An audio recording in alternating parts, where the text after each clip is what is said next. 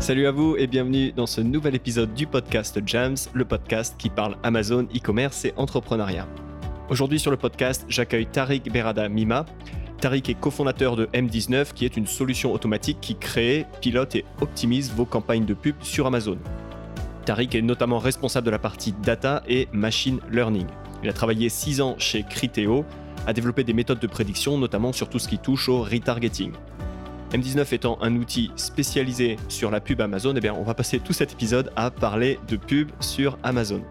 Un mot d'avertissement quand même avec Tariq, après l'enregistrement, on s'est quand même rendu compte d'une chose, bah, c'est que cet épisode il est relativement technique. Euh, donc si vous avez jamais mis en place une campagne, jamais téléchargé un rapport de termes de recherche, il se peut que ça soit un peu complexe, un peu dur à suivre par moment. Donc euh, accrochez-vous. Et par contre, si vous optimisez régulièrement des campagnes ou si quelqu'un de votre équipe s'en charge, bah, je suis sûr que vous allez trouver beaucoup de valeur dans cet épisode parce qu'on parle de beaucoup de choses très très intéressantes en lien avec la pub sur Amazon.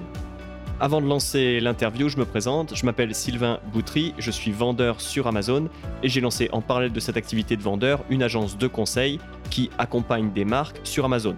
Donc ça s'appelle Jams et typiquement chez Jams, on aide des marques soit à se lancer, soit à dépasser des paliers en termes de chiffre d'affaires. Vous trouverez plus d'informations sur Jams à l'adresse suivante jamz.fr.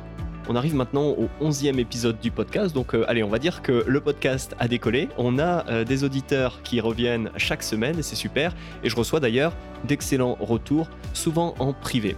Alors si vous écoutez le podcast peut-être depuis son tout premier épisode et que vous n'avez pas encore euh, signalé au monde que vous appréciez ce podcast, eh bien, il est temps de le faire. Donc vous avez différentes manières de le faire. Ça peut être en allant sur iTunes et en laissant une évaluation, ça aide à donner au podcast de la visibilité, ou vous allez voir un ami qui peut être e-commerçant, qui peut être vendeur sur Amazon, et vous lui dites, écoute, j'ai découvert ce super podcast, j'apprends plein de choses, ce podcast c'est vraiment de la balle, je te le recommande vivement. Voilà pour l'intro, on lance maintenant l'interview avec Tariq Berada Mima, cofondateur de M19. Et la première question que je vais poser, c'est pourquoi avoir quitté une très grosse boîte comme Criteo pour se lancer en tant qu'entrepreneur, en tant que cofondateur de M19 Ma motivation principale euh, était ma curiosité, euh, qui euh, des fois sort du domaine de, la recherche et développement et qui va sur des domaines un peu plus business et, autres. Donc, c'était ma motivation principale. Ma deuxième motivation, c'est avec mes cofondateurs, on a vu l'opportunité, on a senti l'opportunité sur Amazon qui était et qui est toujours un domaine plus, vierge que euh, Google et le, et le retargeting, sachant qu'on a développé une expertise, on avait une bonne connaissance des, euh, des algorithmes et de la manière avec laquelle on pouvait euh, construire et faire scaler une, une approche où on optimise l'advertising sur une marketplace, d'où la décision d'aller essayer sur, sur Amazon et mettre en place ce qu'on savait faire, ce qu'on a appris et ce qu'on a amélioré au cours du temps euh,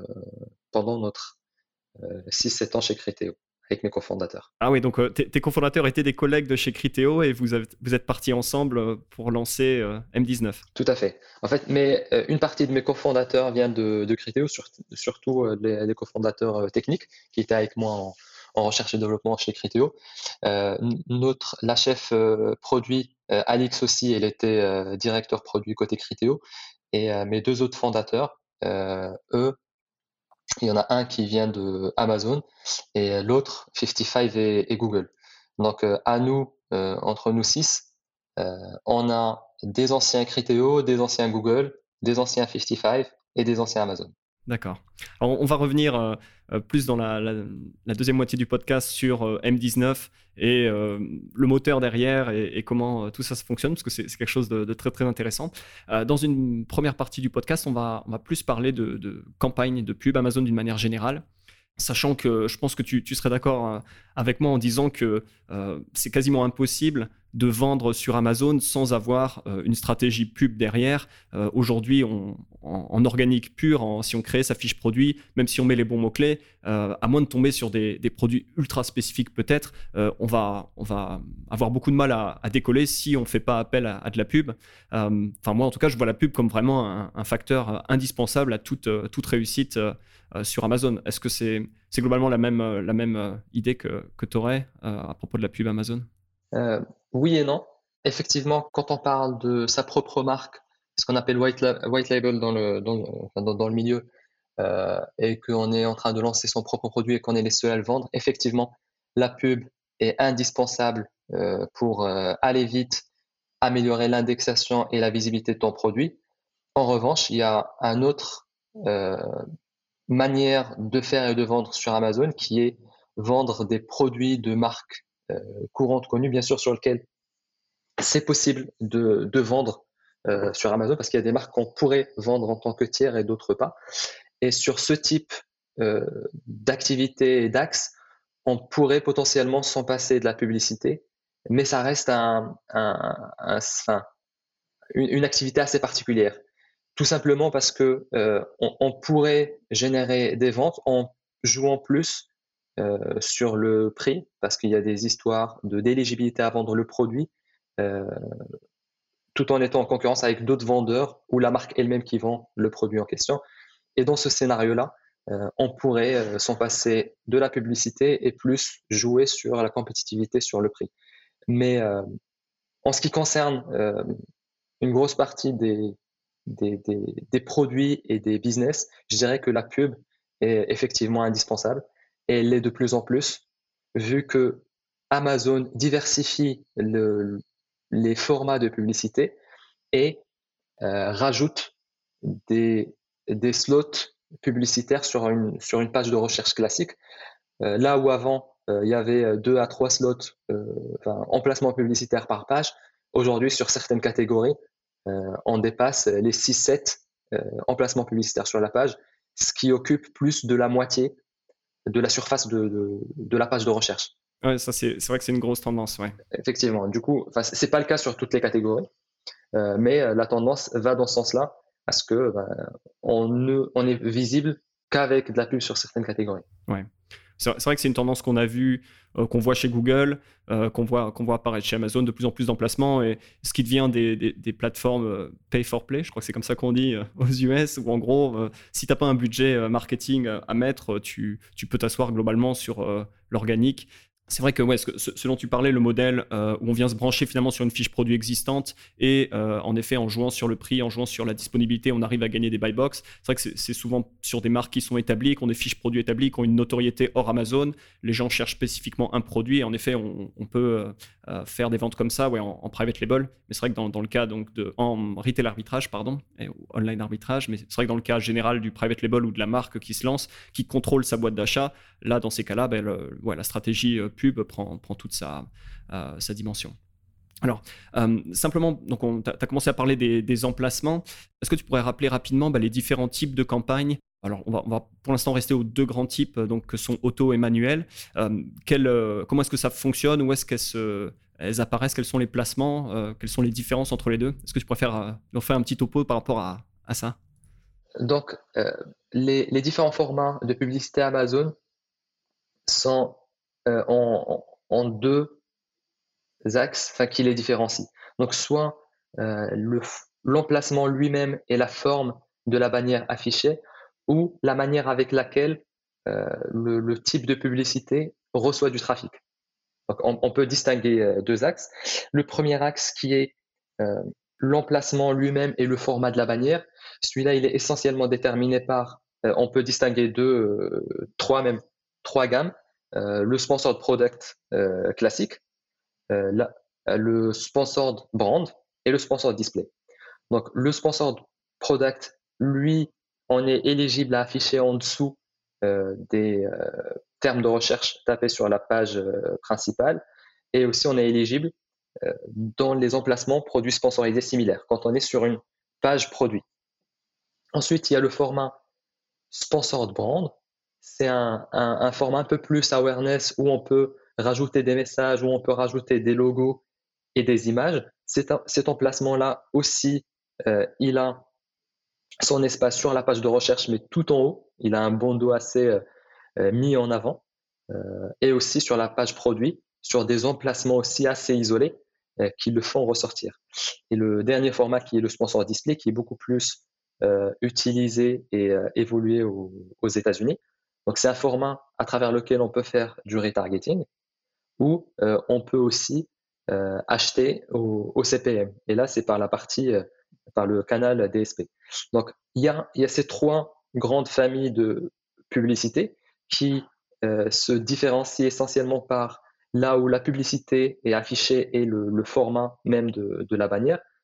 Euh, en revanche, par rapport à comment on, acquiert, du trafic pour une famille de publicité, euh, qui est d'ailleurs ta question, est-ce que euh, comment je présenterais une campagne auto versus une, campagne manuelle Donc je dirais juste que la campagne manuelle, c'est la manière la plus simple de faire de la publicité et c'est dans laquelle on dit Amazon, j'ai un produit ou un ensemble de produits, je veux faire de la publicité dessus, euh, j'ai euh, un budget donné et je suis prêt à payer jusqu'à X, euh, jusqu'à par exemple 20 centimes de 30 ou 1 euro le clic, je te demande de t'en charger et fais tout le boulot pour moi. Donc là, c'est Amazon, avec les algorithmes d'Amazon, qui va décider quel terme de recherche il va associer à chacun des produits et quels produits concurrents ou complémentaires tes produits vont être affichés dessus. Ensuite, il y a le deuxième format euh, qui est les campagnes manuelles. Là, c'est un format qui nous donne beaucoup plus de liberté et de souplesse pour spécifier exactement sur quel terme de recherche on veut que notre produit soit affiché et sur quel compétiteur ou quel produit complémentaire on souhaite afficher notre produit. Donc, la, grosse différence, elle est dans le fait que l'auto, c'est Amazon qui décide sur quel terme de recherche euh, elle affiche nos produits. Et le manuel, c'est nous qui décidons euh, sur quel terme de recherche on veut euh, faire apparaître nos produits.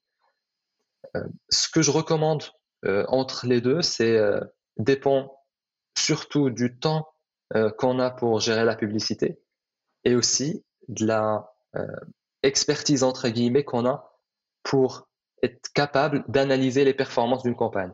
Si on n'a ni le temps euh, ni la possibilité d'analyser au niveau euh, des, termes de recherche, alors il faut, il faut absolument pas faire de manuel, ça sert à rien. Il faut juste faire euh, une campagne automatique. Si on a le temps de regarder et analyser les campagnes une fois par semaine, après ça dépend du volume dont on parle, mais en moyenne c'est une fois par semaine ou deux semaines, et qu'on est capable d'extraire les données, on sait comment les télécharger, euh, comment les manipuler, euh, dans ce cas-là, euh, je recommande de faire une campagne manuelle en plus de l'automatique. Je recommande de faire les deux. C'est vrai que tu, as fait bien de, rappeler les différents types de campagnes. C'est vrai qu'autrefois, alors je parle autrefois, tu vois, peut-être il y a quelques années seulement, hein, c'est pas non plus la préhistoire, mais c'est la préhistoire peut-être du, du moteur de, de, pub Amazon. Il y avait une distinction très, très facile. Les campagnes auto, elles te permettaient de, d'apparaître sur des pages produits concurrentes et les, campagnes manuelles c'était du search donc euh, des, termes de recherche. Et c'est vrai que ça c'est euh, les, choses se sont un peu brouillées puisque maintenant on a des campagnes manuelles qui permettent de cibler des concurrents en particulier euh, des catégories également donc on dit je veux, cibler euh, bah, toutes les, pages produits qui sont dans cette catégorie. Donc c'est vrai que ça c'est euh, Amazon a un peu brouillé les pistes, a, donné beaucoup plus de, possibilités euh, et donc bah, par là même en fait la, complexité quand même est, plus importante aujourd'hui. Et donc ouais, je, comprends le, sens de ta réponse.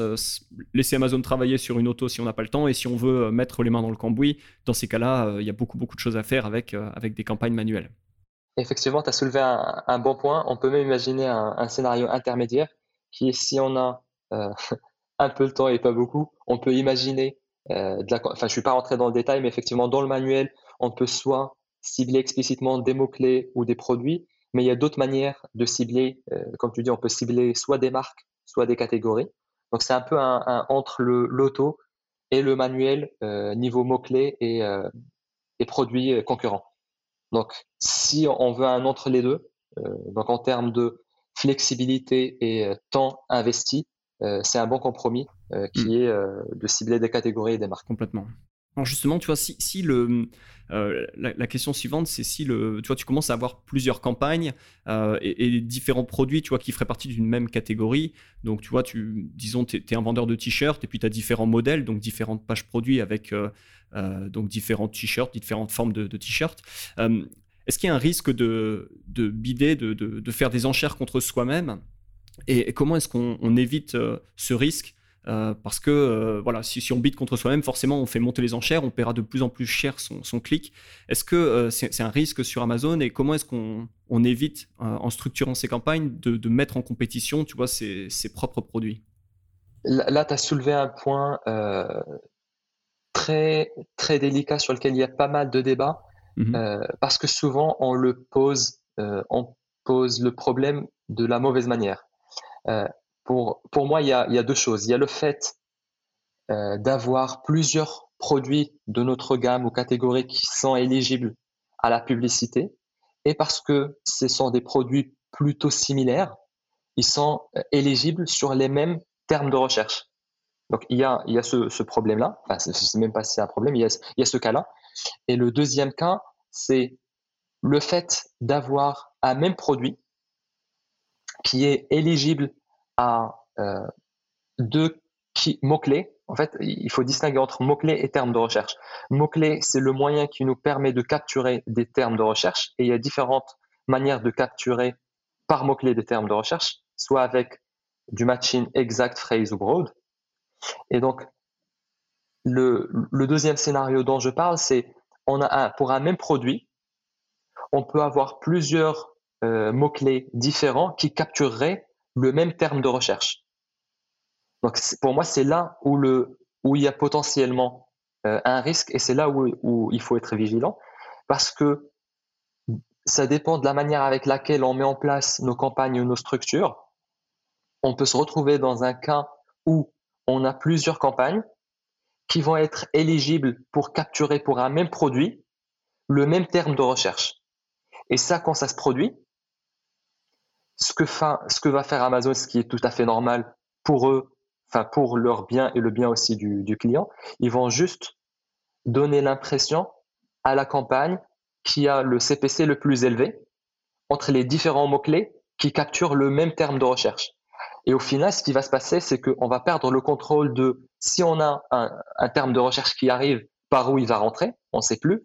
Et c'est Amazon qui va juste le faire rentrer par la campagne qui a le bid ou le, CPC le plus haut. Donc le risque entre guillemets, c'est juste ça, c'est de à chaque fois payer le prix le plus cher en fonction des différents points d'entrée qu'on a mis en place dans nos campagnes. En revanche, par rapport à la multitude de euh, produits qui risquent, enfin qui matcheraient le même, euh, terme de recherche, moi je, je suis, euh, je pense plutôt l'inverse que c'est pas un risque, au contraire, c'est une bonne chose Surtout parce que ce qu'on disait, c'est euh, il y a de plus en plus d'emplacements sponsorisés sur une page. Donc, euh, sur une page classique, on doit en avoir au moins 6 euh, qui doit être visible sur la page 1. si on a un terme de recherche, par exemple, t-shirt pour été avec des ananas dessus, et que tu as trois t-shirts avec des ananas dessus qui sont, qui sont pertinents pour ce terme de, de recherche, euh, tu as tout intérêt à ce que tes trois t-shirts apparaissent et soient éligibles parce que tu auras plus de chances d'occuper euh, trois emplacements parmi les six disponibles. Ça a encore plus de sens, plus il y a de compétiteurs sur, euh, sur ton marché, sur ta niche, et qui ont des produits éligibles pour ton, ton mot-clé. Tout en sachant que souvent, quand tu es éligible avec trois produits et que tu affiches trois produits, au final, il y aura un seul produit qui va être cliqué. Donc, tu en affiches trois, tu augmentes ton espérance euh, qu'il y ait un achat derrière, et en plus, tu occupes plus d'espace et euh, tu auras un clic euh, au final au plus. Donc, à part les cas où tu es le seul sur ta catégorie, et dans ce cas-là, oui, si euh, tous tes produits sont éligibles, peut-être que ça va te faire augmenter tes coûts, chose qui doit plus exister chez Amazon, puisque toute catégorie, tu as pas mal de concurrents en face. donc, moi, je recommande et j'aime bien quand je vois plusieurs produits d'une même gamme ou d'un même marque qui sont en train d'occuper euh, l'espace sur un terme de recherche. Oui, ouais, c'est bien résumé. C'est une stratégie d'occupation. Et donc, euh, ouais, c'est finalement pas, pas tant un problème puisque bah, tout emplacement qu'on utilise n'est pas utilisé par un emplacement. Et donc, comme tu l'expliques, ouais, on a, on, a, plus de chances d'attirer quelqu'un sur sa, sa, page produit et derrière donc de le, le, convertir. Et surtout que la facturation se fait au clic au final. Et donc, le, le fait d'en afficher cinq produits ou un produit, au final, tu n'en auras qu'un seul clic. Donc, vaut mieux en afficher cinq et, payer un clic que d'en afficher un et payer un clic. Tu payes le même prix et au final, tu marques plus les esprits Et l'utilisateur final, s'il voit plusieurs de tes produits, il dit, enfin, il a l'impression que tu es plus présent, tu es plus fort. Ouais, ouais, ouais, complètement. Ouais, c'est, vrai que c'est typiquement euh, Facebook à l'inverse, il, facture au, CPM, donc au nombre de fois que ta publicité a été vue, peu importe le, euh, si les gens ont décidé de, cliquer euh, dessus. Donc c'est vrai que ouais, tu, quelque part, tu payes à la performance en payant au clic. Alors, on, va parler un petit peu de, la fiche produit, puisque euh, on sait que les, informations qu'on rentre dans la fiche produit, et notamment les mots-clés qu'on met dans le titre, dans les, dans les puces produits, dans le back-end Amazon, bah, servent à, Amazon à, indexer le produit et quelque part donc à comprendre ce qu'est le produit. Derrière, quand on lance une campagne euh, manuelle, il est, euh, il est possible maintenant bah, de laisser Amazon suggérer des, mots-clés par rapport à finalement la compréhension qu'a Amazon de, ta fiche produit. ma, question, c'est on trouve beaucoup d'outils euh, sur Internet toi, qui te permettent de, générer des, listes de mots-clés euh, euh, sur Amazon, typiquement Helium 10. Beaucoup de, voilà, bon, il y, a beaucoup d'outils, mais quelque part, ben, Amazon, j'ai le sentiment, comprend de mieux en mieux ce que les fiches produits et te, suggère beaucoup de mots-clés. Est-ce que tu dirais c'est c'est suffisant de partir avec les mots-clés que te propose Amazon ou est-ce que on, peut toujours trouver des opportunités, on peut toujours ajouter des mots-clés en, utilisant des, outils externes? J'ai eu plusieurs fois cette question dans le passé euh, et, j'ai fait pas mal d'analyses et d'expériences pour essayer de voir est-ce qu'il y a une valeur ajoutée à injecter plus de mots-clés que ce qu'on pourrait récupérer par recommandation d'Amazon ou par flux entrant par les campagnes automatiques. Et, euh, et le résultat et la réponse étaient assez nettes. Euh, j'ai toujours pas réussi à prouver une valeur ajoutée à injecter plus de mots-clés. Ça se comprend euh, théoriquement parlant, tout simplement par le fait que Amazon sait quel mot-clé est pertinent pour ton produit. Amazon a tout intérêt à, indexer tes produits sur les mots-clés qui sont le plus pertinents parce que pour avoir la meilleure expérience utilisateur, acheteur euh, qui, qui navigue sur Amazon, ils ont tout intérêt à, à chaque fois proposer les produits les plus pertinents par rapport aux mots-clés. Donc, en interne, ils ont cette source de, de, matching. En gros, c'est juste l'indexation des produits par rapport aux mots-clés. Je ne, ils n'ont aucun intérêt à ne pas l'exposer pour des gens qui font de l'advertising. Parce que s'ils savent, dans tous les cas, qu'est-ce qui est éligible et qu'est-ce qui ne l'est pas pour un produit par rapport aux mots-clés, ils n'ont aucune raison de ne pas euh, l'exposer. Parce que en l'exposant, ils maximisent les chances pour que euh, le, le seller ou la marque investissent plus euh, en advertising et en plus investissent sur des mots-clés que Amazon pense sont euh, relevant, enfin, ont, du sens par rapport au, produit lui-même, pertinent. Donc, que ça soit en termes de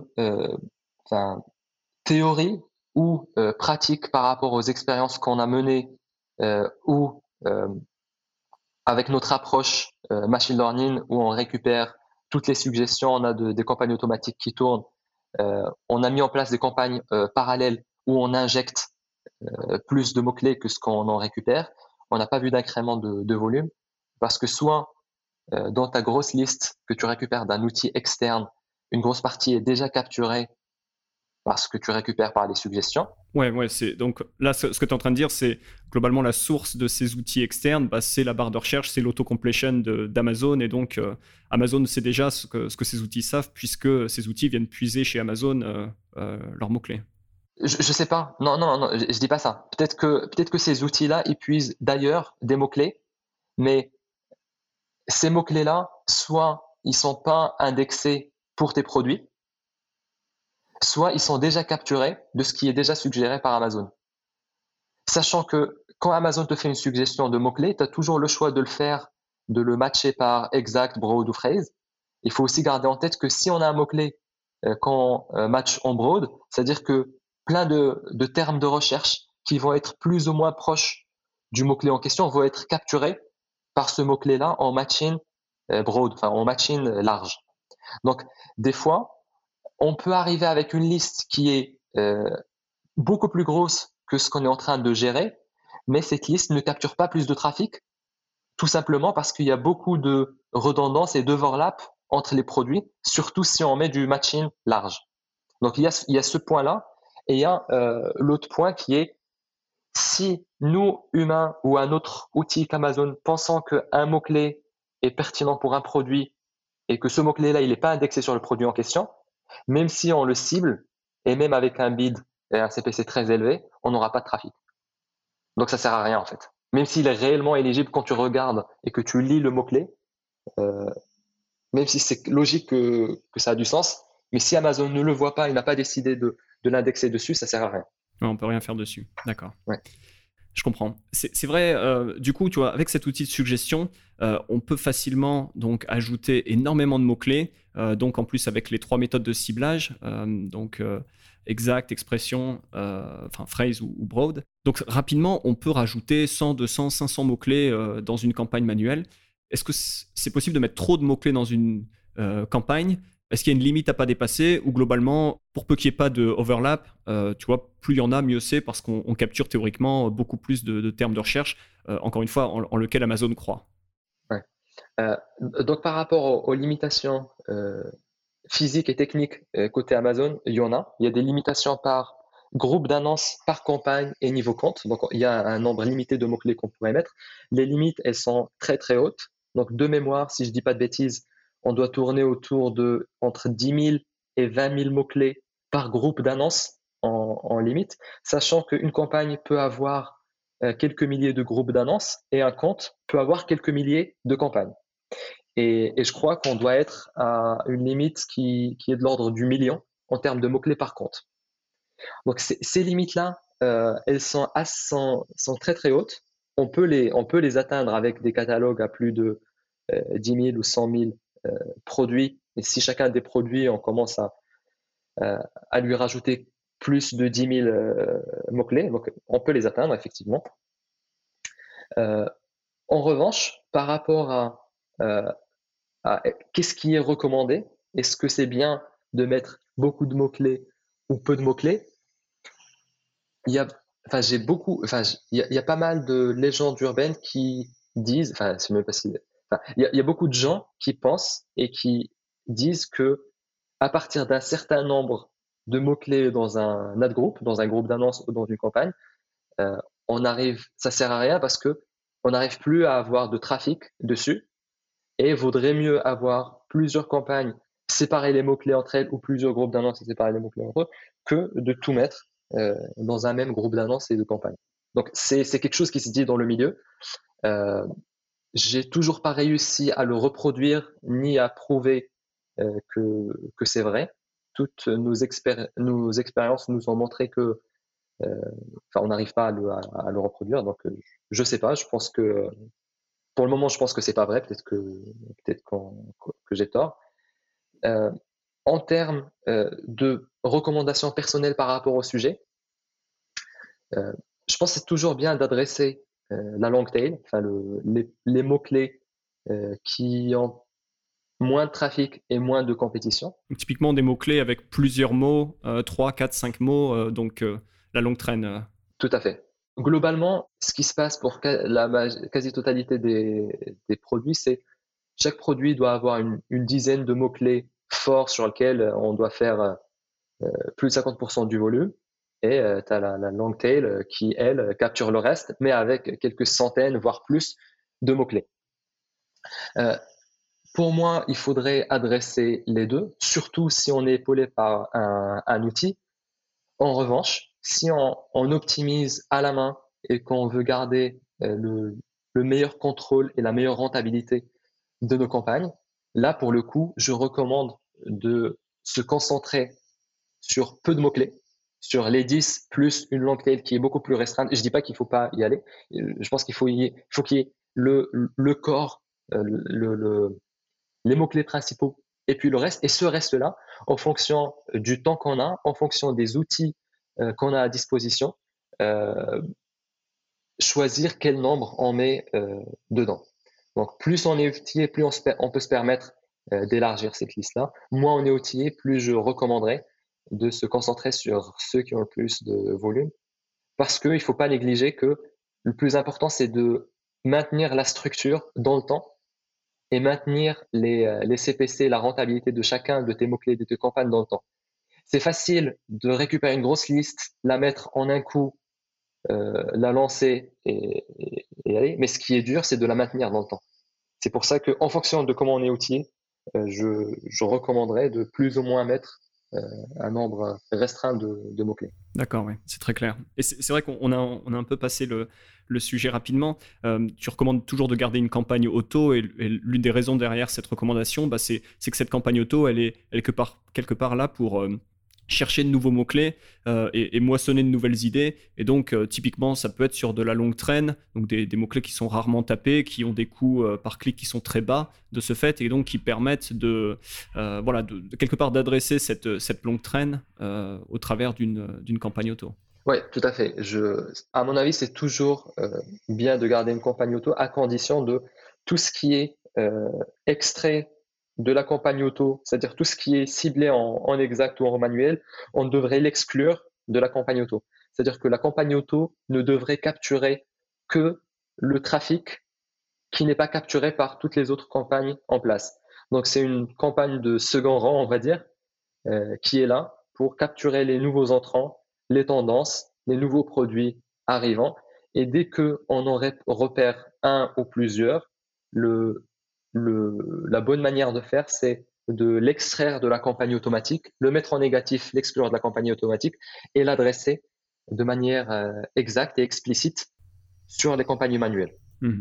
Ouais. Donc c'est typiquement le genre de choses que, fait euh, M19. On en, parlera un peu plus à la fin, mais donc euh, c'est vrai que ce, cette rigueur d'aller chercher les nouveaux mots-clés, ceux qui ont fonctionné en auto, et d'aller couper, d'aller les mettre et de les suivre euh, pour s'assurer qu'ils performent toujours. Enfin, donc, euh, ça peut être euh, très très chronophage. Donc, comme tu disais, c'est vraiment une question bah, des ressources qu'on a, du temps qu'on a à y passer, qui, détermine quelque part bah, la structure de, campagne qu'on met en place et, la manière dont on procède dans, son optimisation régulière. Quoi. Tout à fait.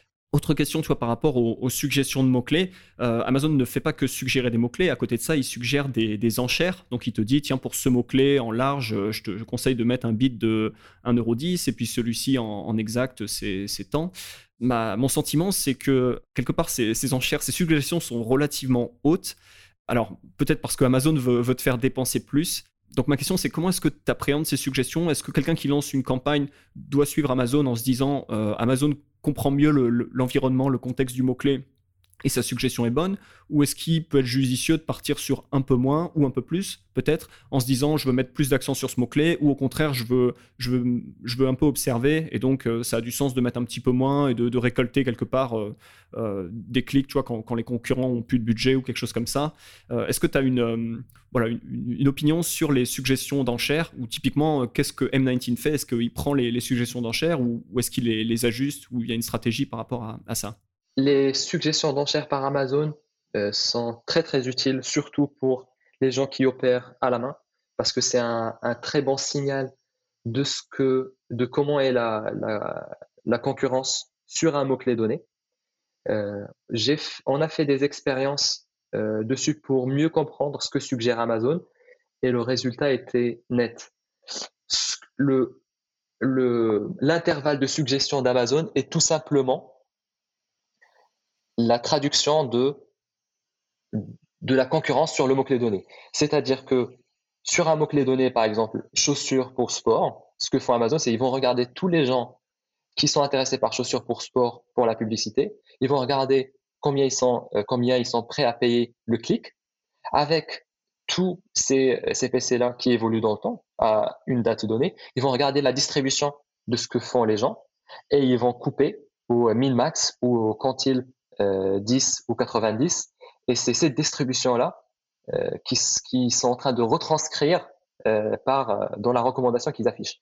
Et ça, pour le coup, on a pu le tester et le, voir et le constater. Donc, ils sont pas en train de, pousser les gens à bider plus fort ou plus bas. C'est une bonne info qui, qui donne avec cette, manière de suggérer les bids. En revanche, Là où euh, ça, c'est un peu euh, euh, tricky, c'est que la suggestion est en rapport avec ce que payent les gens en, en CPC, ce qu'ils mettent dans la configuration de leur campagne. Par contre, pour, surtout quand on est en lancement de produit, pour gagner une impression, il n'y a pas que le CPC qui est important. Donc, pour pour gagner une impression, il faut gagner euh, l'arbitrage interne côté Amazon. Donc, ce qui se passe, bah, c'est des enchères au second prix. Donc, dès qu'il y a une opportunité d'affichage, dès qu'il y a un utilisateur qui tape un mot-clé, Amazon, ils vont regarder quels sont tous les produits qui sont éligibles à ce mot-clé-là. Donc là, on reparle de cette histoire d'indexation éligibilité. Ensuite, parmi tous ces mots-clés-là, ils vont regarder quelles sont toutes les campagnes en cours qui contiennent ce produit-là et ce mot-clé-là. Ils, les récupèrent toutes. Ensuite, ils vont aller récupérer quel est le CPC de chacun de ces produits-là pour les mots-clés en question. Et ils s'arrêtent pas là. Donc, si Amazon se basait uniquement là-dessus, donc là, oui, je dirais que ce que tu mets par rapport à la suggestion peut être suffisant pour, pour décider qu'est-ce qu'on devrait mettre typiquement au lancement d'un produit ou pas. En revanche, il ne s'arrête pas là parce qu'il regarde le CPC, mais il regarde aussi quelle est la, euh, la relevancy, enfin à quel point la pertinence. La pertinence du mot-clé par rapport au produit. Et cette pertinence-là, il l'estime, entre autres, avec une estimation de quel est le taux de conversion du produit sur le mot-clé. Donc, plus tu as un, taux de conversion estimé haut, ce qui revient à avoir une sorte de ranking organique haut euh, sur le mot-clé, plus tu as de chances de gagner l'arbitrage interne pour la partie sponsorisée. Et aussi, plus tu as un CPC haut, plus tu as de chance. Donc, cet arbitrage interne, il prend plusieurs inputs. Parmi ces inputs, il y a euh, le CPC que tu mets et il y a euh, quelle est l'estimation, la, probabilité que s'il t'affiche dessus, qu'il y ait une vente derrière. Parce qu'encore une fois, leur intérêt, c'est que les gens achètent, que les gens achètent avec le moins de clics parce qu'ils veulent que les gens trouvent facilement euh, ce qu'ils cherchent. Et aussi, leur intérêt, c'est qu'il y ait réellement de la vente. C'est parce que c'est là où ils récupèrent au moins leurs 15% de commission. Donc, d'un côté, il y a la, commission sur la vente. Donc ça, ils le récupèrent à travers l'input de, de la pertinence ou le, ou le, ranking organique ou comme on veut. Et il y a aussi le revenu par la publicité euh, qui, se, qui, enfin, qui mesure à travers le CPC. Donc, pour simplifier, pour gagner une enchère euh, sponsorisée, Amazon vont jouer sur le CPC, vont, considérer le CPC et vont considérer euh, quelle est ta, pertinence ou ton ranking organique sur, le, mot-clé en question. Donc, sachant qu'il n'y a pas que le CPC, euh, il faut garder en tête que chacune des campagnes a un système d'enchères différent enfin, on, en avait déjà discuté dans le passé, euh, euh, il on peut avoir des campagnes qui sont configurées de telle sorte à ce que Amazon ne module pas euh, nos bids en fonction de, l'estimation du taux de conversion, c'est ce qu'on dit, c'est les fixed bids, ou on peut les autoriser à moduler vers le bas, ou on peut les autoriser à moduler vers le haut et vers le bas. Donc, ces trois options, elles vont influencer ce deuxième input qui est autre que euh, le CPC avec lequel on participe. Donc, la réponse à ta question, elle n'est pas si simple parce que ça dépend aussi de euh, comment ta campagne est configurée.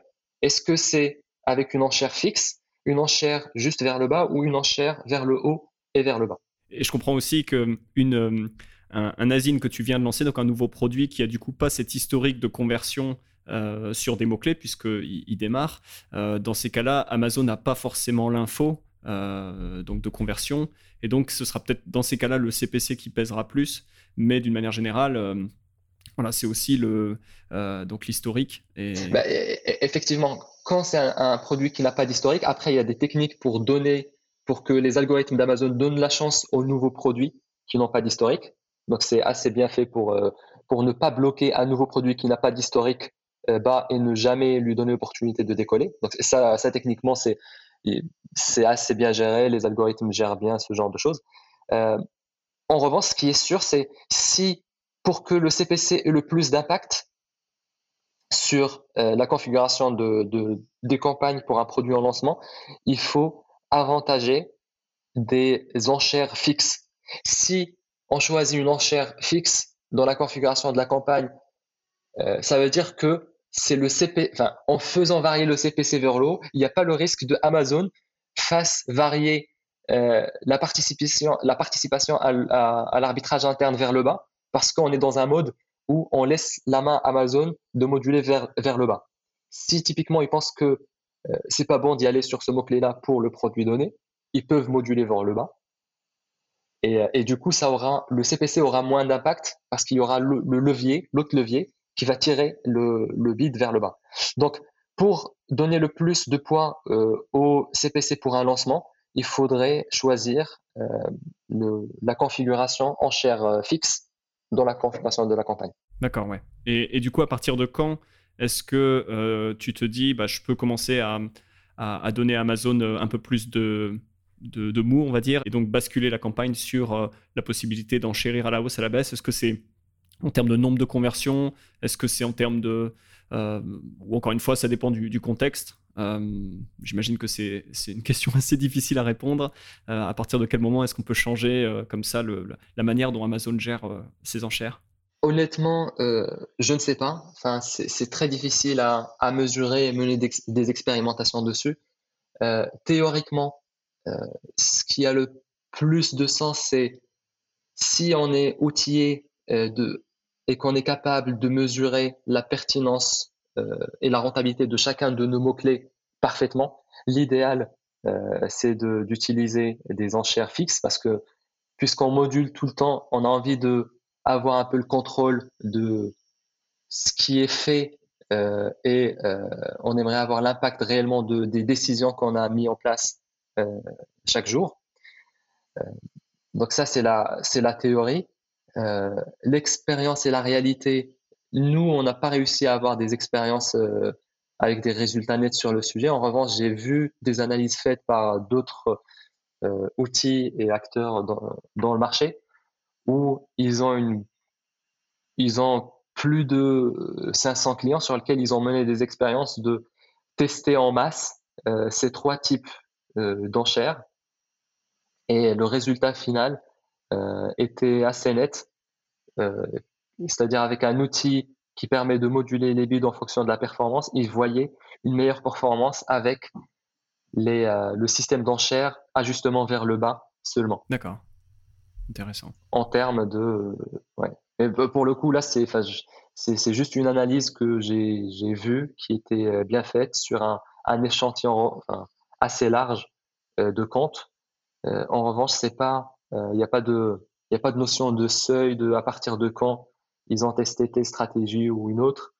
Il n'y a pas de, de, séparation entre les, les, les, produits en termes de cycle de vie. Est-ce que le produit est en lancement ou pas enfin, c'était une, étude générale large qui avait comme but d'essayer de comparer la profitabilité et la performance de chacun de ces trois types euh, de modulation d'enchères. D'accord. Ok, effectivement, sujet, complexe et, ouais, et très difficile à, mesurer. Euh, alors, avant de passer justement à, tout ce qui est IA et ajustement automatique d'enchères, euh, j'aimerais juste qu'on fasse une petite passe sur l'optimisation faite par un humain euh, donc, tu en as parlé euh, rapidement. Toi, tu recommandes alors c'est toujours en fonction des, volumes et du contexte, mais euh, une optimisation, une passe sérieuse d'optimisation toutes les semaines ou toutes les deux semaines.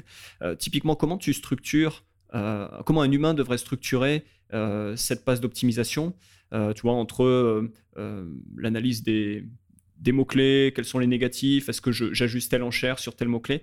Est-ce que tu as, une sorte de, framework, de, manière de procéder à, recommander pour quelqu'un qui, voudrait faire euh, ces, optimisations à la main? Clairement, si j'ai un compte que je veux opérer à la main, je procéderai, comme je le décrivais, avec une campagne automatique pour explorer et une campagne manuelle pour exploiter, euh, entre guillemets. Euh, je me baserai uniquement sur les rapports de termes de recherche que je téléchargerai directement depuis euh, la console advertising, depuis euh, c'est leur centrale de la console advertising.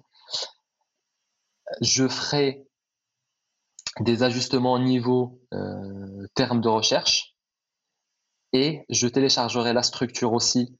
Je ferai tous mes ajustements sur un, spreadsheet qui serait le, dump, enfin le téléchargement de la structure qu'on peut récupérer depuis Seller Central, qui est plutôt bien fait parce qu'on peut avoir d'un côté la, la structure, le, niveau de bit, et de l'autre, sur une même ligne, la performance euh, d'un terme de recherche euh, qui est euh, ciblé. du coup, concrètement, ça serait toutes les deux semaines, je télécharge la structure sur le maximum de, données qui, qui, est disponible. Je parcourrai le doc ligne par ligne où je mettrai en place des, des filtres ou, si j'ai des capacités en VBA, je j'écrirai des scripts en VBA qui, qui m'aideraient à, à, faire un parcours plus, plus rapide et plus, et plus intelligent. Je changerai les bids en fonction de la performance que je vois, soit avec des formules ou avec un, un petit modèle si j'ai les capacités pour mettre ça en place. Et je rechargerai le nouveau fichier euh, sur Seller Central. Donc, euh, concrètement, c'est euh, je télécharge un, dump de la structure, je fais une passe sur la performance, je mets à jour les CPC soit à l'œil parce que je, je, suis capable de dire il faut que je augmente de quelques centimes ici, il faut que je baisse de quelques centimes là, soit avec une formule ou un petit modèle que je mettrai soit en, en formule Excel ou en VBA et je rechargerai la structure et, et voilà, c'est comme ça que je, recommanderais de faire. D'accord. Alors simplement, avant de basculer sur la partie euh, IA, moi je sais qu'M19 a, a, pas mal de, clients à l'international et donc notamment aux, États-Unis. Euh, États-Unis où ils ont un, niveau de compétition qui est bien plus élevé qu'en Europe avec des, des coûts par clic euh, euh, qui peuvent juste euh, exploser. Enfin, j'ai pas mal de potes qui, vendent aux US et qui, me racontent euh, des clics à 5, parfois 8, parfois 10 dollars. Tu vois, quand tu parles, et tu as peut-être vu des chiffres encore plus hauts quand, tu parles de Black Friday, de Q4, donc de la fin d'année. Enfin, il y, a juste des coûts qui semblent délirants. On est quand même loin de ça en Europe, mais est-ce que tu penses que c'est quelque chose qui va arriver ou en gros, enfin, si ça arrive, ce sera dans très très longtemps parce qu'il n'y a pas le niveau de compétition qui, euh, tu vois, qui, on n'est pas au même niveau de compétition en, Europe par rapport aux US, et donc euh, voilà, on a le temps de voir venir des, cette inflation quelque part sur le, le coût des clics. Effectivement, tu l'as très bien dit, les niveaux de compétition et d'enchères sont bien plus hauts aux États-Unis qu'en Europe. Euh, D'une, le marché est beaucoup plus gros. Donc, euh, si je dis pas de bêtises, les derniers chiffres que j'ai vus, que j'avais euh, sur les, la taille du marché Amazon aux US. Euh, il est à quelques, euh, je crois qu'il est à, plus de deux fois, si ce n'est pas plus, je ne me souviens plus, toute l'Europe euh, cumulée, combinée. Donc, d'une, la taille de marché est beaucoup plus grande. Du coup, forcément, il y a plus d'acteurs parce qu'il y a plus de, de demandes. et en plus, il y a aussi le biais de c'est un marché gros, il y a plus de compétiteurs. Du coup, il y a plus de gens outillés et avancer en termes de techniques euh, d'optimisation, que ce soit optimisation de, euh, du listing euh, ou optimisation de, prix, enfin le dynamic pricing, ou euh, gestion de, stock ou euh, optimisation de l'advertising. donc il y a plus d'acteurs avancés et expérimentés sur les États-Unis, et tout ça fait que effectivement les, la compétition est plus haute et les enchères sont plus hautes. En revanche, euh, par rapport à l'élection, est-ce que euh, je pense qu'on va arriver à ce niveau de compétition et d'enchères? Euh, je, je, ne sais pas. Euh, ce que je vois, c'est que la compétition évolue vite, euh, les coûts euh, augmentent en Europe. L'augmentation que je vois n'est pas non plus délirante. On parle de quelques dizaines de pourcents euh, d'augmentation sur le CPC moyen par année. Euh, du coup, si euh, au doigt mouillé, on dit que le, CPC moyen en, Europe, il est à, à 1 euro, à, une augmentation par, par 10-20% par an, on est encore loin d'arriver aux États-Unis où les CPC sont assez hauts. Donc, je, je ne sais pas si on va, les, on, va arriver à, au niveau de compétition aux États-Unis, mais ce qui est clair, c'est que euh, il y a de plus en plus euh, de compétition en Europe. Les gens, euh, ils sont de plus en plus outillés. Ils sont de, ils sont de plus en plus conscients de l'importance de, de l'advertising et du rôle que ça peut avoir pour booster leur business général et surtout le, le la vente organique qui est qui, qui est corrélé à la vente euh, sponsorisée. Et donc tout ça fait que euh, bah, la compétition augmente aussi en Europe. Ouais, donc euh, plus, plus on a de sophistication, plus on a de monde. Dans tous les cas, on, on, est dans cette direction, mais voilà, on n'est pas encore au niveau de, des États-Unis. On a encore un peu le temps de, de voir venir. Ouais, je pense. Alors justement, pour parler de, pour basculer sur la partie sophistication, on, on, parlait un peu en off avant la préparation du, avant l'enregistrement pardon du, podcast. On parlait bah, du, de la machine versus l'humain. donc typiquement aujourd'hui, bah, il y, a, beaucoup de, de, prestataires, de gens dans des agences qui font de l'optimisation à la main. Et bah, tu vois, je te disais, bah, tu vois, quand tu as quelqu'un qui, parle français, donc le, le, français est sa langue maternelle, bah, il va avoir plus de euh, plus de sensibilité euh, quand il va euh, lire ses rapports de recherche, quand il va voir les mots-clés, parce qu'il comprend parfaitement les, mots-clés et, on va dire les nuances derrière chacun des, mots-clés ou des termes de recherche. Et si tu prends cette personne qui est francophone et que tu la mets sur un rapport qui est en allemand, alors qu'elle maîtrise pas cette langue, bah, elle va perdre cette sensibilité. Elle sera toujours capable de regarder des CTR, des enchères et de lire de manière technique, on va dire, le rapport, mais elle aura perdu cette, sensibilité. Et donc, un, par définition, une personne française sera plus pertinente sur le marché français que sur le marché euh, allemand pour bah, bah, la raison qu'elle maîtrise euh, une langue.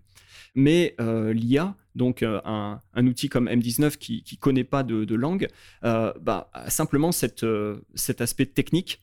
Alors c'est ma question, comment est-ce qu'on peut expliquer, et tu m'as montré des cas d'exemple, qu'un IA arrive à faire mieux qu'un humain alors qu'il lui manque cette sensibilité et cette lecture on va dire, de, tu vois, de la signification de, des mots-clés C'est un très bon sujet. Donc, effectivement, un humain peut faire du très bon boulot sur une, une langue qu'il connaît et surtout sur un, un business euh, qu'il connaît. Donc, un, un vendeur, enfin, un vendeur ou un, un, consultant ou une agence qui connaît le produit, qui connaît ses fonctionnalités, euh, qui connaît ses points forts, euh, peut faire du boulot plus rapide de choix des mots-clés les plus importants avec un bon niveau de bid euh, assez rapidement euh, dès le démarrage parce qu'il y a cette connaissance du produit, de la langue et euh, du, du, du entre guillemets entre les deux. En revanche, plus le catalogue à gérer est grand, plus ça va être compliqué pour un humain de faire ce travail-là parce que ça va juste mécaniquement prendre plus de temps. Et aussi, ça va être mécaniquement plus dur à maintenir dans le temps. Donc là, euh, l'humain peut faire du très bon boulot sur un catalogue euh, restreint et aussi peut faire du bon boulot les fois où il peut le faire, sachant qu'il ne peut pas le faire tous les jours de la même manière, avec la même rigueur et avec la même précision. L'inconvénient pour moi euh, de, de l'humain, c'est que on a, on a des intuitions, on, on peut euh, deviner ce qui peut marcher de ce qui ne peut pas. En revanche, l'humain est incapable, ou enfin la majorité, après peut-être qu'il y en a qui sont capables de le faire, est incapable de mesurer quel est le niveau de bruit et quels chiffres sont statistiquement significatifs ou pas. Et c'est le problème principal de la gestion de, la publicité de manière générale, parce que on est en train de manipuler des, notions et des chiffres qui sont très petits. On parle de euh, taux de clic et taux de conversion. On est en dessous du, euh, du 1%. Et du coup, ces chiffres-là, il suffit d'un clic en plus ou d'une vente en plus pour que ça change complètement l'ordre de grandeur de cette quantité-là. Et des fois, ces changements-là, ils sont pas significatifs parce que ce qu'on est en train de mesurer est très petit. Donc, une machine peut, avec des calculs statistiques, euh, mesurer cet intervalle entre guillemets, enfin cet intervalle de confiance et dire que cette variation elle est significative et cette autre variation elle ne l'est pas. Elle est aussi capable de, moduler par rapport euh, à cette cet intervalle de confiance. C'est-à-dire que si, euh, concrètement, j'ai un, mot-clé donné sur un produit donné, je vois qu'il y a une vente, je vois que la performance, elle est très bonne, de, manière absolue, mais en fait, il n'y a pas suffisamment de données pour que j'en sois sûr. Donc, un IA, il va pas augmenter euh, beaucoup, énormément le CPC, parce qu'il se dit que c'est peut-être du bruit, et il peut et il mesure de, ce peut-être du bruit, il le mesure et c'est avec ce peut-être qu'il va prendre en compte de combien il va augmenter. Alors qu'un humain, il peut très bien dire là je vois un ROAS qui est très élevé, du coup j'augmente parce que ça doit être rentable pour moi. Et donc la, la, la, la nuance et la subtilité, elle est là-dedans. C'est là où la machine est plus forte que, que l'humain. Et aussi sur euh, donc il y a le, le, ce côté statistique et il y a la, la rigueur et le, le fait que ça soit continu dans le temps et avec euh, la même qualité de service entre guillemets. Oui, la, constance. Il n'y a pas de vendredi matin où, on est un petit peu fatigué, il n'y a pas de lundi où on est euh, au contraire motivé, ou à l'inverse on a traîné les pieds jusqu'à l'ordinateur pour. Euh, ouais, ouais, j'ai. Je comprends parfaitement. Ouais, la, machine travaille 7 jours sur 7 et n'a pas d'état d'âme. Donc, quelque part, ouais, le, la sensibilité peut servir, mais on va dire l'inconstance et, le fait que voilà, on mesure parfois des choses qui, varient très peu, euh, et donc ouais, on va dire dans ces cas-là, le, fait que ça soit mesuré par une machine, calculé avec des modèles statistiques, ça, donne une supériorité à la machine qui sera jamais euh, égalable par un humain. Quoi. Ouais. Et pour la défense de l'humain, je rajouterais juste un dernier truc. Euh, l'humain est capable, lui, de, très vite écarter des mots-clés, par exemple, qui sont vraiment pas pertinent pour un produit donné.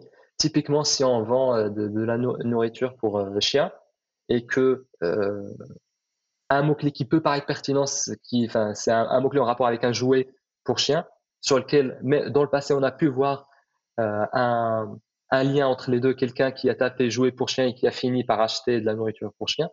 La machine va donner beaucoup plus la chance à jouer pour chien pour de la nourriture pour chien, alors que l'humain il va pas donner cette chance-là. Mettre un mot-clé négatif en disant c'est pas c'est pas euh, relevant, euh, ça n'a pas ça pas sa place. Et, Exactement. Alors que le la machine euh, va quand même dépenser pour explorer et pour en être sûr. Donc il y a, pas mal de cas où l'humain peut aller très vite et, et écarter ou baisser drastiquement le, le bid sur des mots-clés pareils, alors que la machine, elle va dépenser et elle verra que ça marche pas. confirmer ou infirmer, ouais. Exactement. Mhm. Donc c'est un peu à double tranchant. Des fois, tu, tu récupères des bonnes surprises et d'autres, bah, tu, tu dépenses et tu comprends que euh, bah, fallait pas le faire. Ouais, donc finalement, ce que, ce que je comprends, c'est que c'est pas nécessairement l'humain ou la machine, ou l'humain contre la machine, c'est l'humain avec la machine et avec un, un rôle euh, et, des, des, forces euh, différentes et, complémentaires. C'est ça l'approche un peu chez, chez M19. Enfin, comment tu vois l'humain, donc le, vendeur qui vient te voir, euh, enfin qui vient vous voir, hein, qui, met en place euh, son compte, quel rôle il a à jouer et à quel moment est-ce que ce rôle s'arrête parce que c'est la machine qui déploie, on va dire, toute sa puissance et ce sur quoi elle, est, elle est, forte? Effectivement, tu l'as très bien résumé. On, est persuadé que l'humain toute seule ou la machine toute seule est beaucoup moins performant qu'une combinaison des, deux. nous, on croit que la meilleure optimisation, elle doit être faite avec euh, une machine très performante pilotée par un humain qui injecte euh, la connaissance métier et la, stratégie dans, la machine euh, et qui délègue la partie opérationnelle qui peut être très pénible et, et, assez longue à mettre en place à la machine. Donc, pour, pour, te donner un exemple plus concret, la, machine, nous, on la voit comme le, moyen qui va créer la structure de campagne, qui va chercher tous les mots-clés, tous les compétiteurs, qui va mettre en place toute la structure et qui va calculer à un niveau très fin euh, quel est le meilleur bid à mettre. En revanche, l'humain, c'est lui qui va orchestrer tout ce travail-là en décrivant comment il souhaite euh, découper, euh, par exemple, son catalogue, soit par catégorie, soit par marge de produit, soit par cycle de vie. Et sur chaque partie, euh, l'humain va décider d'une stratégie. Une stratégie, ça va être quelle rentabilité je cherche, quel ROAS ou quel ACOS, l'advertising cost of sale, et il souhaite avoir sur tel scope. Et sur chacun des scopes-là, avec un ROAS donné, l'humain va dire, il faut, c'est important pour moi de mettre une intensité différente, par exemple, sur ma protection de marque ou sur des mots-clés euh, qui sont très importants euh, pendant une période donnée ou pour euh, aller chercher des parts de marché chez un concurrent particulier parce que l'humain a vu ce que le concurrent est en train de mettre en place et du coup il veut contrer cette dynamique-là en mettant un peu plus d'intensité sur un, concurrent particulier pour récupérer plus de, part de marché ou pour le freiner ou euh, peu importe la raison. Donc cet exercice-là, cette structuration-là et ces insights, il n'y a que l'humain euh, qui peut les donner. Et nous, on croit que le, le meilleur scénario, c'est un humain qui peut facilement décrire des stratégies et la machine qui les traduit, les interprète et les maintienne de manière continue et fréquente. Super, c'est très clair. Alors, une, dernière question avant la fin de l'interview. Euh, aujourd'hui, euh, donc vous avez cette, euh, cette solution M19. À qui est-ce que ça, s'adresse? Est-ce qu'il y a un seuil de dépense à partir duquel l'outil est, plus intéressant? Enfin, qui, est votre, votre client type, typiquement sur, sur M19 Aujourd'hui, M19 ne propose que de l'optimisation pour la partie advertising sur, sur Amazon. on, on va euh, offrir d'autres fonctionnalités en dehors de la partie advertising.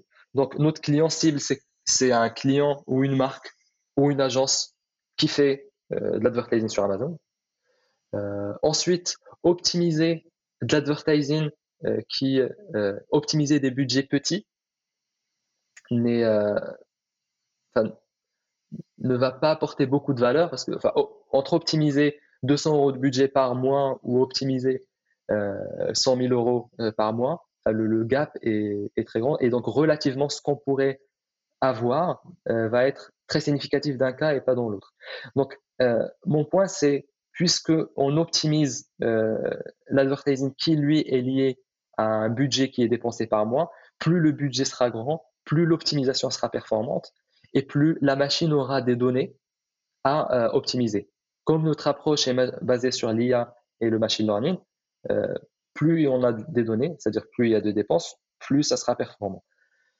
Plus concrètement, euh, nous, on recommande à ce que euh, les budgets à optimiser soient au moins de 500 euros par mois, au moins.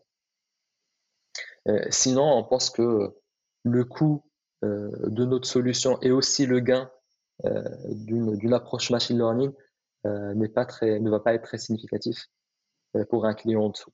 Et dans ces cas-là, il vaut mieux euh, le faire soi-même ou passer par un prestataire humain qui, euh, qui, pourra optimiser les campagnes comme, euh, comme on l'a expliqué. Tout à fait. Super. Eh bien, Tariq, on en arrive à la, à la, fin de cette interview. Donc, la dernière question, c'est où est-ce qu'on peut vous trouver? Comment est-ce qu'on vous contacte On te contacte si on veut avoir un, peu plus d'infos, aller plus loin avec la solution M19 Alors, pour nous contacter, enfin, le moyen le plus simple, c'est de me contacter sur mon adresse email tarik, T-A-R-I-K, at m19.com. On a aussi un site www.m19.com euh, dans lequel on décrit euh, notre offre et sur lequel on peut nous contacter aussi directement. Et euh, on a même la possibilité, vous avez la possibilité même de découvrir et d'avoir un aperçu de notre plateforme en vous connectant directement sur notre plateforme depuis notre site. Il y a un bouton login ou avec n'importe quel email euh, qui a des accès euh, Amazon, que ce soit seller ou vendeur, il peut se connecter sur notre plateforme et voir euh, à quoi elle ressemble, voir ses données, les données de son propre compte sur nos dashboards. Et cette partie-là, elle est complètement gratuite et il n'y aura aucune action qui va être faite sur ces compagnies, sur son advertising, parce que la fonctionnalité optimisation, elle, elle est désactivée par défaut et pour l'activer, il faudrait s'abonner au service euh, M19. Donc bah, bien sûr, euh, comme toujours, je mettrai tous les liens en description, euh, tous les liens qui ont été mentionnés dans le podcast, comme ça les gens pourront facilement vous retrouver. Eh bien, merci beaucoup Tariq pour tout ce que tu as partagé, et puis je te dis à très vite. Merci beaucoup Sylvain, c'était un plaisir. Voilà pour cet épisode. Un grand merci encore à Tariq d'avoir partagé autant de choses sur tout ce qui touche à la pub sur Amazon. Comme d'habitude, vous trouverez tous les liens qui ont été cités dans l'épisode en description du podcast. Par ailleurs, si ce n'est pas déjà fait, ben, je vous invite à rejoindre la newsletter Jams. J'y partage des conseils, des stratégies en lien avec la vente sur Amazon. Et donc, pour rejoindre la newsletter Jams, c'est très très simple. Vous allez à l'adresse suivante jamz.fr/slash email. Donc, je répète, jamz.fr/slash email. Voilà pour aujourd'hui. Je vous remercie d'être resté jusqu'au bout. Et puis, je vous dis à très vite pour un prochain épisode. Ciao